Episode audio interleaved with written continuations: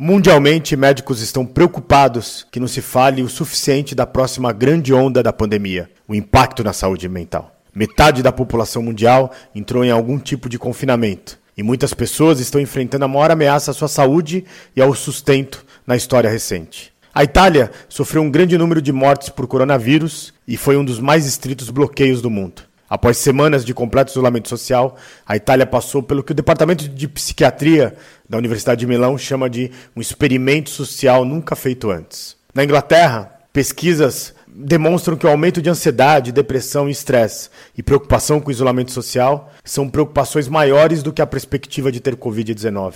Em alguns países, também pesquisas comprovaram que antes da pandemia, 16% da população relatava algum tipo de depressão. Isso aumentou para 38%. E muito disso vem do isola da isolamento e da solidão. Mas é importante entender isso. Uma pessoa pode estar fisicamente isolada e não se sentir sozinha, enquanto outra pode estar cercada pela família, mas pode se sentir sozinha por falta de uma conexão significativa. Especialistas indicam voluntariado, que pode ajudar a solidão, tanto pela pessoa apoiada quanto para o voluntariado. A pressão sobre os casais também cresceu muito. Em um determinado momento, um parceiro pode se sentir muito ansioso e o outro deve ser aquele que acalma. As mídias sociais, por ser 24 horas por dia, 7 dias por semana, podem se tornar avassaladoras, levando à preocupação e à fixação obsessiva. Então, seja criativo. Encontre atividades para realizar em casas, exercícios, atividades lúdicas. E é importante lembrar que angústia e frustração não são problemas de saúde mental, e todos nós sentiremos, mas é uma resposta normal, razoável